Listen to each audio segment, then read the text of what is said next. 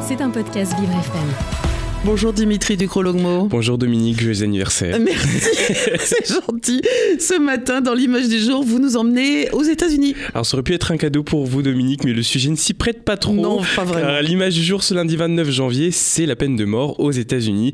En effet, jeudi dernier, l'État américain d'Alabama a mis à mort un condamné par inhalation d'azote et il s'agit d'une première mondiale. Le condamné se nommait Kenneth Eugene Smith. Il avait été condamné en 1996 à la peine capitale pour le meurtre d'une femme en 1900 88, selon un journaliste de CBS, CBS, ayant assisté à l'exécution. Les derniers mots de Smith ont été Ce soir, l'Alabama a fait un pas, va fait faire un pas en arrière à l'humanité. Je m'en vais avec amour, paix et lumière. Merci de m'avoir soutenu. Je vous aime tous.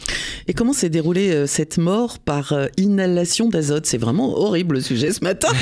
Alors un média local a rapporté qu'une fois l'exécution lancée, le condamné a commencé à se tordre et à se débattre pendant approximativement 2 à 4 minutes, suivi d'environ 5 minutes de respiration bruyante. John Hamm, le commissaire de l'administration pénitentiaire de l'Alabama, a par ailleurs ajouté que le condamné semblait avoir retenu sa respiration aussi longtemps qu'il le pouvait, une mort pouvant paraître lente et agonisante. Le procureur général de l'Alabama, Steve Marshall, a déclaré que l'Alabama a accompli quelque chose d'historique puisque justice a été rendue. Kenneth Smith a été mis à mort pour l'acte abject qu'il avait commis il y a 35 ans. Et il s'agit de la première exécution de l'année aux États-Unis. D'ailleurs, Dimitri, combien d'exécutions y a-t-il eu en 2023 Alors ce sont 24 exécutions qui sont à recenser en 2023. il faut savoir qu'avec cette méthode de l'inhalation d'azote, c'est la première fois depuis plus de 40 ans qu'un mode d'exécution inédit est utilisé aux États-Unis. Toutes les exécutions se faisaient par injection létale et le 16 janvier, le Haut Commissariat de l'ONU aux droits de l'homme s'est dit alarmé par l'utilisation de ce mode d'exécution inédit et non testé, d'autant plus que selon l'ONU,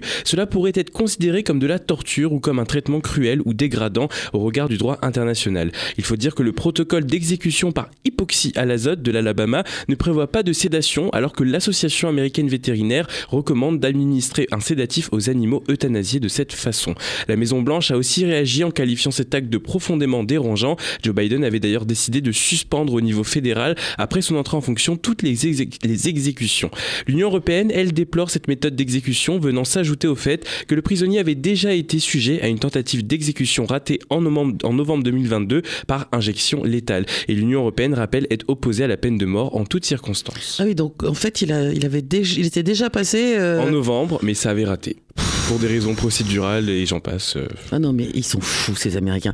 Donc aujourd'hui, aux États-Unis, ce sont combien d'États qui pratiquent encore la peine de mort d'ailleurs, Alors il y a trois statuts. Le premier est celui de l'abolition. Donc 23 États américains ont aboli la peine de mort et les dates sont très variées. Hein. Elles, partent du 10 juillet 1853 pour le Wisconsin au 24 mars 2021 pour la Virginie. Ensuite, il y a cinq États abolitionnistes en pratique. Alors eux, ce sont des États qui n'ont pas formellement aboli la peine de mort, mais on s'aperçoit qu'ils ne la pratiquent plus depuis un certain temps. La Californie par exemple, dont la dernière exécution remonte au 17 janvier 2006. Et il y a enfin les États qui pratiquent encore la peine de mort, et ils sont 22, avec par exemple le Missouri ou le Mississippi, et bien évidemment l'Alabama. Une image du jour américaine, mais préoccupante. Ça, c'est le moins qu'on puisse dire.